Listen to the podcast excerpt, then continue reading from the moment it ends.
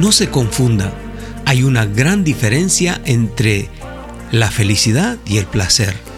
La Biblia ofrece varias perspectivas sobre cómo disfrutar la vida, pero en general enfatiza la importancia de tener una relación saludable con Dios, actuar con justicia y amor hacia los demás, y por supuesto de apreciar las bendiciones que vienen de Él.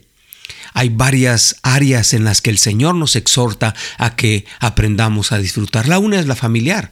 Dice la escritura, eh, el, sabio Salomón escribiendo en Eclesiastés 9:9, dice, disfruta la vida con la mujer que amas.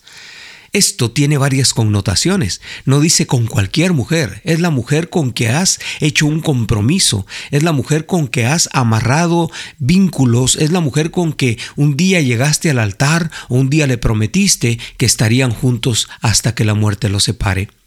Ese es el énfasis, uno de los énfasis importantes en esta tierra. ¿Por qué muchas familias no son felices? Precisamente porque su desgracia empieza cuando empiezan las discordias matrimoniales. Hay otra área en la vida cuando empezamos a vivir y le dice al joven, alégrate joven en tu juventud, tome placer tu corazón en los días de tu adolescencia, pero recuerda, haz lo que quieras y toma el camino que quiera tu corazón, pero sobre todo te va a juzgar Dios.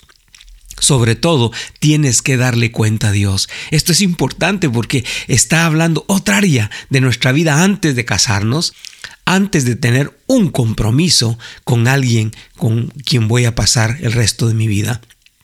Pero hay otra, otra área también. La vida del hombre que dice no consiste en la abundancia de los bienes que posee, los valores, las prioridades en nuestra vida. ¿Cuántas personas hacen tanto por tener mucho y que al último no pueden disfrutar nada? Y a los que ya tienen una vida productiva, no acumulen para sí tesoros en la tierra, donde la polía y el orín no destruyen, donde los ladrones se meten a robar. Qué interesante que la palabra de Dios abarca todas las áreas de nuestra vida, todas las áreas del ser humano en su ser como un ser integral. Vale la pena poner atención a lo que Dios nos dice. Por esa razón, no confunda la felicidad con el placer.